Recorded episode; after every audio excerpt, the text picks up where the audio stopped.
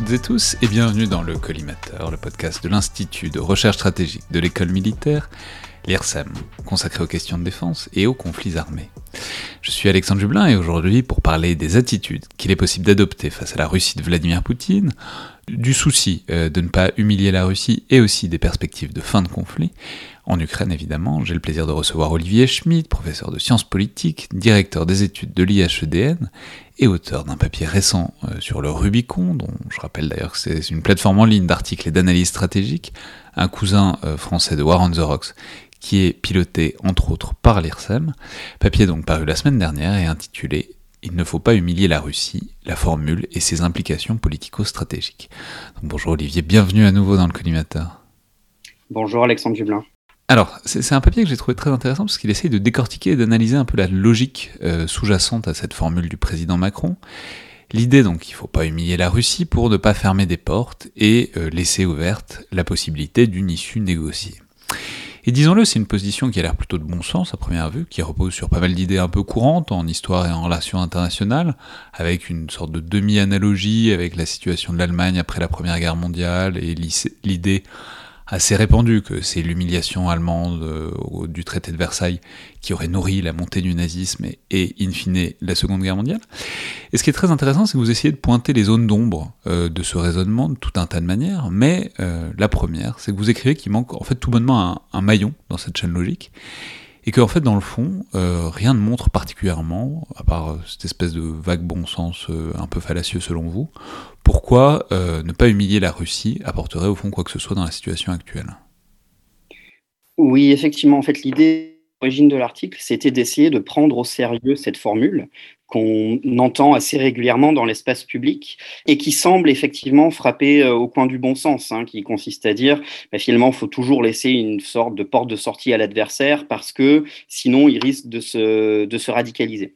Et euh, comme vous l'avez euh, mentionné, c'est effectivement basé sur une forme de d'interprétation, euh, en particulier du, traité de Versailles, qui est en fait l'interprétation euh, de Keynes hein, dans les conséquences économiques de la paix, qui euh, dès le début des années 20 dit écoutez, là, l'Allemagne va être mise à genoux et ça ne peut que radicaliser.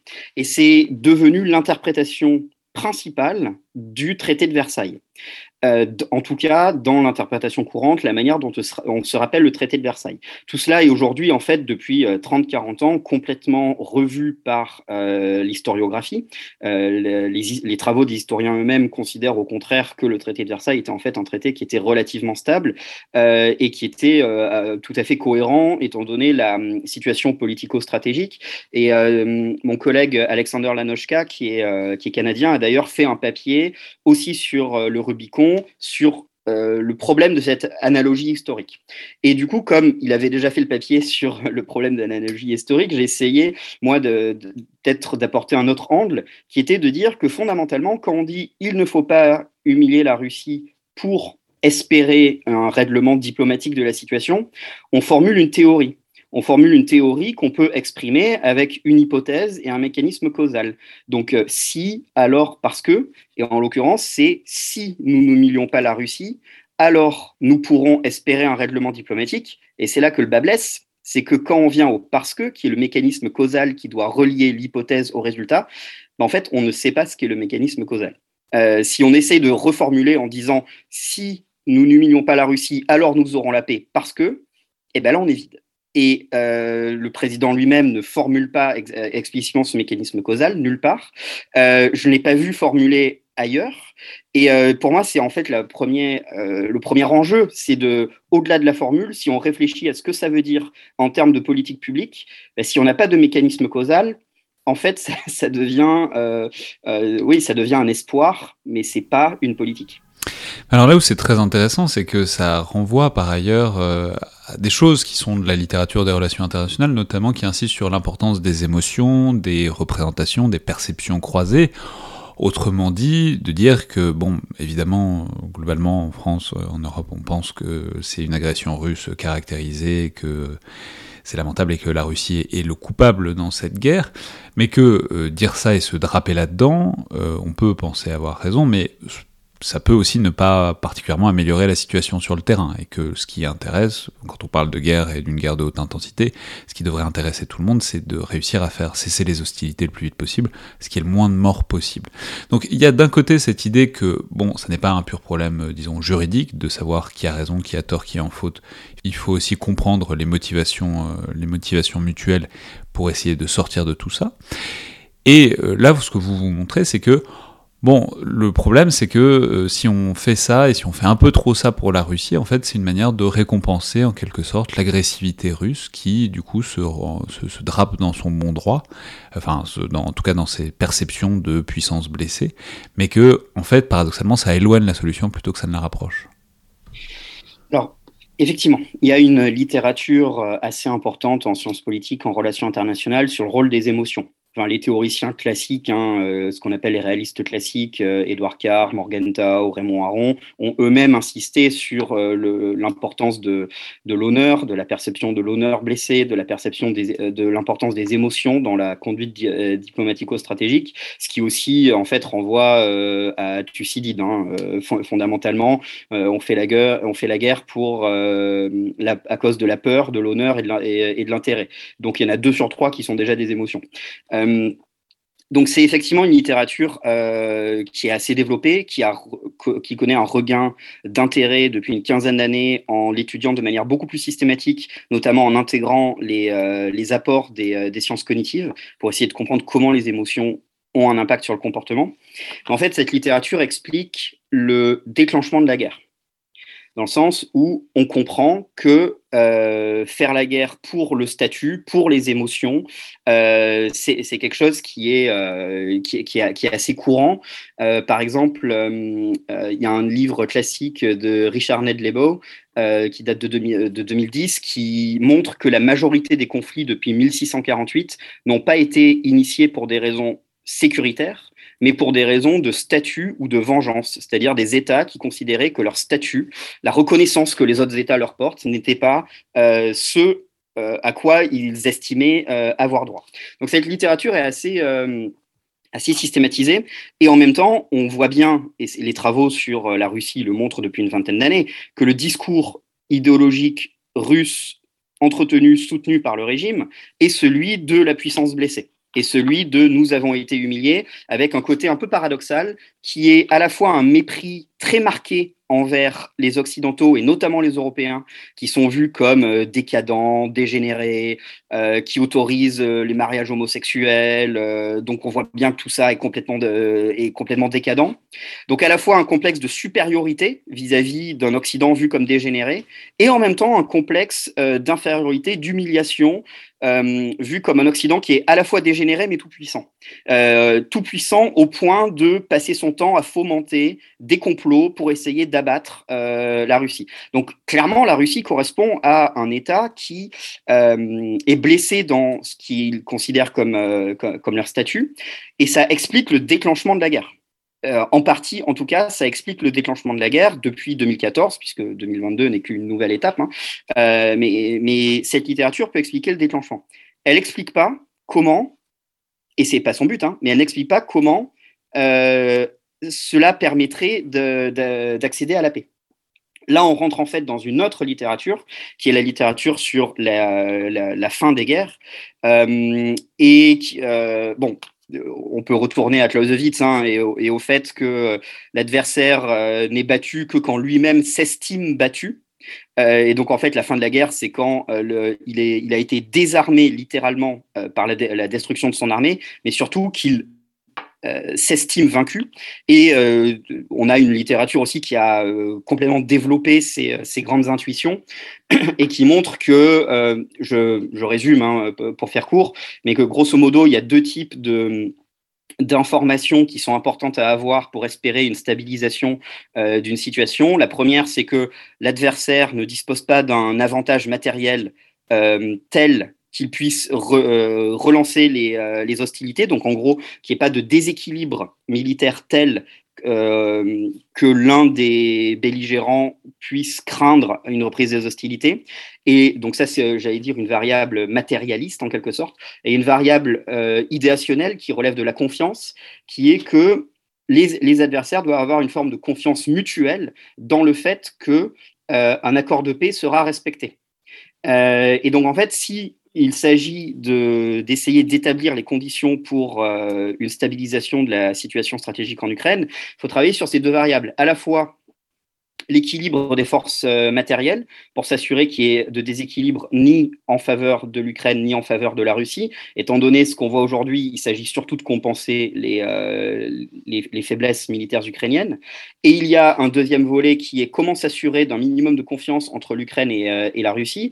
Et là, la Russie étant un État qui a envahi ses voisins, hein, que ce soit la Géorgie, que ce soit l'Ukraine, qui a régulièrement violé un certain nombre de traités depuis le milieu des années 2000, euh, il y a un énorme travail de conviction à faire euh, de la part russe euh, pour dire, bon, effectivement, nous sommes crédibles si nous nous engageons dans un processus de paix. Et on n'en est évidemment pas du tout là, euh, politiquement, sur, euh, à la fois militairement, mais aussi politiquement. On voit bien que le discours russe aujourd'hui est celui d'une radicalisation progressive euh, qui consiste à rester dans une logique de, de guerre parce qu'ils estiment qu'ils n'ont pas atteint leurs objectifs et surtout ils estiment qu'ils peuvent encore les atteindre dans le Donbass. Donc la première étape, c'est de les convaincre qu'ils ne pourront pas atteindre leurs, objectifs. Ensuite, on pourra passer à la deuxième étape, qui est éventuellement discuter d'un mécanisme de régulation euh, de l'interaction entre l'Ukraine euh, et la Russie. Mais alors, ce qui est, intéressant, c'est que, enfin, que, ce que vous indiquez aussi, c'est qu'il y a une sorte de nécessité de limiter J'allais dire cette position doloriste euh, russe, c'est-à-dire ce, euh, côté, bon bah voilà, on est très malheureux et du coup on fait la guerre parce qu'on est extrêmement malheureux. Et vous dites, en fait, si on reprend cet argumentaire, alors on peut, on peut l'intégrer dans une certaine mesure dans l'équation générale, mais en faire un discours, comme le fait le président Macron, c'est dans une certaine manière donner la prime euh, à celui qui tient cette position, c'est-à-dire, bah, au fond, euh, si la Russie décide qu'elle est humiliée tant qu'elle tant qu'elle n'est pas arrivée jusqu'à Brest et à et à Lisbonne, bah, il n'y a pas grand-chose à, opposer à ça. On peut toujours dire que ça n'est pas. Il y a, un moment où ça devient plus raisonnable, mais dans tous les cas, en tout cas rhétoriquement, il n'y a, pas, une grande différence. Donc, en quelque sorte, il faut limiter, il faut peut-être réussir à faire sortir de enfin, en tout cas, réussir à faire baisser la légitimité de ce discours euh, basé sur les émotions. Mais euh, voilà, vous, le dites très bien. Hein. le, problème du discours de l'humiliation, c'est que ce sont les Russes qui définissent ce qui les humilie. Et euh, à partir de là, reprendre ce discours, c'est donner une forme de droit de regard rhétorique en tout cas, euh, aux Russes, sur les actions occidentales, parce qu'ils peuvent toujours dire attention, ce que vous faites là, ça nous humilie. Donc non, non, ne, le faites pas. Et donc on voit bien que ça ne contribue pas nécessairement, en, tout cas, ça, désarme en partie rhétoriquement euh, les, euh, euh, à la fois les Ukrainiens et, les, Occidentaux. donc, du point de vue de l'équilibre stratégique, c'est pas, c'est pas particulièrement souhaitable. Ça n'a pas d'impact sur le discours russe actuel. On ne voit aucun signe, mais aucun signe d'une forme de compromis euh, à ce jour. Au contraire, ils sont toujours dans une logique de surenchère euh, euh, rhétorique. Donc du coup, quelle est la valeur ajoutée de leur donner des arguments rhétoriques supplémentaires quand eux-mêmes ne sont clairement pas en train de faire baisser les tensions du point de vue de l'expression de, de, de, leurs objectifs? Et le troisième coup de cette expression, c'est que ça a le don d'agacer nos alliés très fortement, qui ne comprennent pas pourquoi euh, on est si attaché à faire plaisir euh, aux Russes dans le contexte actuel, alors que les Russes eux-mêmes passent leur temps à dire qu'ils nous veulent du mal. Euh, donc sur les trois tableaux, en fait, on voit pas très bien l'intérêt d'adopter cette rhétorique. C'est très intéressant, ça, pose effectivement la question de pourquoi, si ce n'est euh, ce qu'on peut supputer, ce qu'on peut projeter, c'est, euh, ce qu'on peut conjecturer plutôt, c'est l'idée qu'il y aurait la volonté de la part d'Emmanuel Macron, alors il n'est pas le seul, il y en a d'autres, mais surtout, euh, c'est surtout la France qui tient cette position, d'avoir une sorte de position de main tendue, de médiateur, Peut-être a-t-on envie de dire de, de, de, faire euh, une sorte de good cop, bad cop, euh, c'est-à-dire il y aurait l'intransigeance qui serait la Grande-Bretagne, les États-Unis, et puis il y aurait d'autres puissances qui permettraient de renouer le dialogue, en l'occurrence donc la France, même si c'est pas la seule. Voilà, qu'est-ce qu'on peut penser de cette idée que, bah, en fait, même dans un bloc, il faut peut-être euh, qu'il y ait un gradient pour, pour garder une porte ouverte et appliquer à la Russie ce que ça pourrait donner?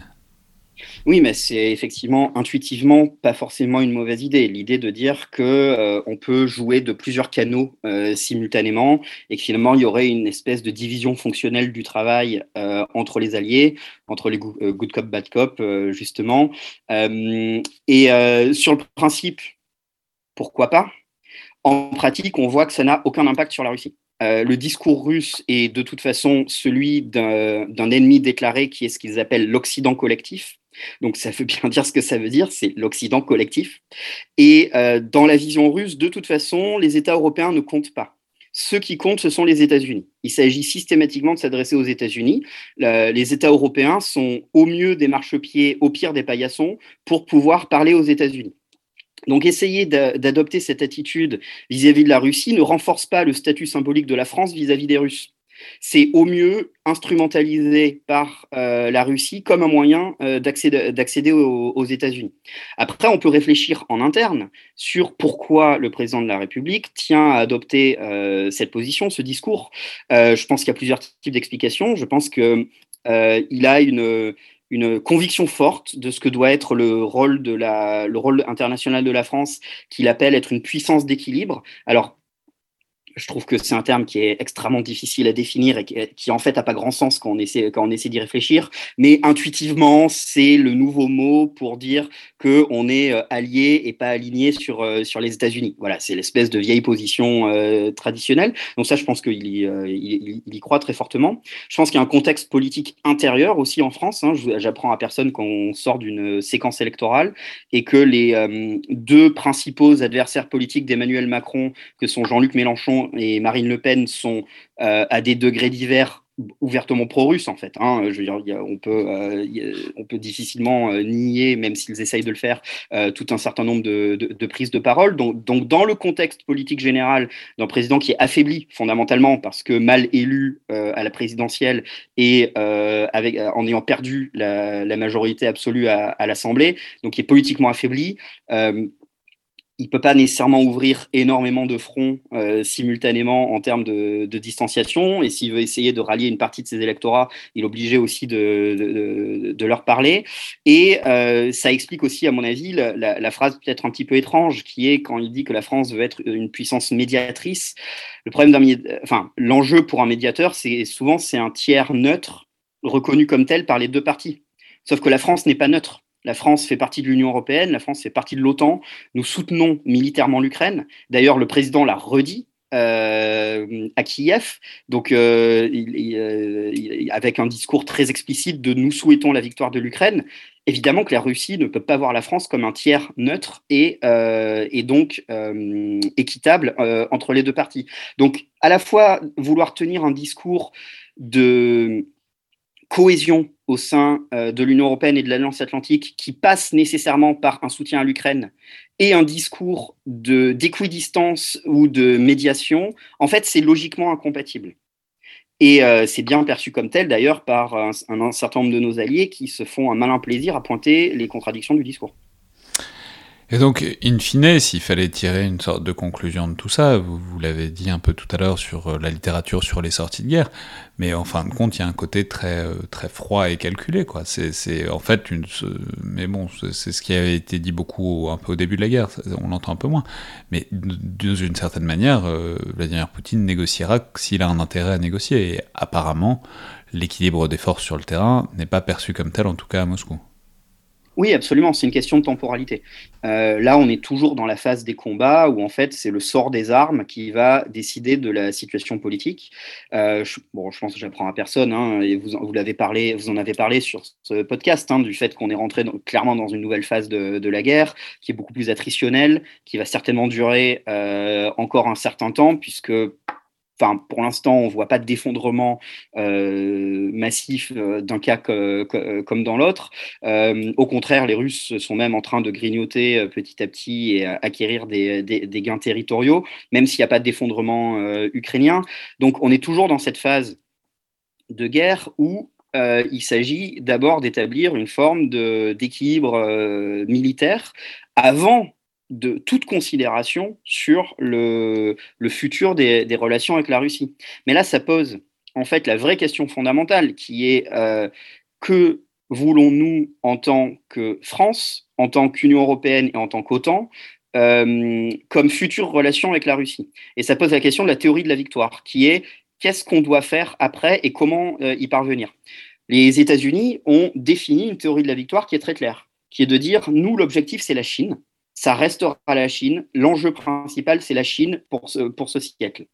La Russie est un problème euh, temporaire qui est particulièrement intense en ce moment, mais le but, c'est en fait de le réguler. Comment est-ce qu'on va le réguler? Euh, Il faut affaiblir la Russie au maximum pour qu'elle ne soit plus une menace pour ses voisins. On est d'accord ou pas d'accord avec, euh, avec le constat et avec l'objectif, mais c'est parfaitement cohérent du point de vue de, de leur grande stratégie. On se focalise sur la Chine, on a un problème maintenant qui est la Russie, on règle ce problème en affaiblissant la Russie, comme ça, on n'a plus de problème en Europe, ou en, tout cas très limité. Je ne sais pas quelle est la vision euh, française, voire même européenne, du futur des relations avec la Russie. Est-ce qu'on pense qu'on peut réétablir une forme de coopération, sans même parler de coopération, une forme de stabilité avec le régime actuel? Si on pense que c'est le cas, il s'agit de démontrer qu'on peut établir cette forme de coopération, parce que ça fait 30 ans qu'on essaye, allez, 20 ans avec le régime, euh, avec le régime actuel, ça a clairement échoué. Et au contraire, le discours russe est en train de se, radicaliser. Mais si on le pense, il faut déjà avoir les preuves pour le faire et il faut mettre en place les étapes pour. Ou alors, est-ce qu'au contraire, le constat, c'est de dire, tant que Vladimir Poutine est au pouvoir, euh, en fait, il n'y aura pas de stabilisation de la situation. Et dans ce cas-là, il faut vraiment se préparer à euh, une situation de longue durée dans lequel on sera euh, dans un conflit qui aura des phases intenses et, euh, et moins intenses. Mais il faut aussi qu'on s'y prépare et qu'on le dise explicitement. Et j'ai pour l'instant, j'ai pas vu de discussion ni dans un sens ni dans l'autre. On n'est clairement pas dans la phase de définition de euh, ce que j'appelle la, la, la, théorie de la victoire. Et ça me semble en fait relativement problématique. C'est tout à fait explicable parce qu'on a en fait un ensemble d'intérêts très contradictoires vis-à-vis de la Russie. Pour faire très très court, on a un intérêt de prospérité euh, à continuer à commercer avec la Russie et à dépendre des hydrocarbures russes, on a un intérêt de sécurité à au contraire couper les relations avec la Russie. Et donc réconcilier la prospérité et la sécurité, c'est pour moi le, principal enjeu et c'est ce qui en fait nous bloque dans la définition d'une théorie de la victoire. Très bien, merci beaucoup Olivier Schmidt. Donc je rappelle les références de cet article publié sur le Rubicon la semaine dernière. Il ne faut pas humilier la Russie, la formule et ses implications politico-stratégiques que je mettrai évidemment en lien dans la description de l'épisode. Merci beaucoup. Merci à vous.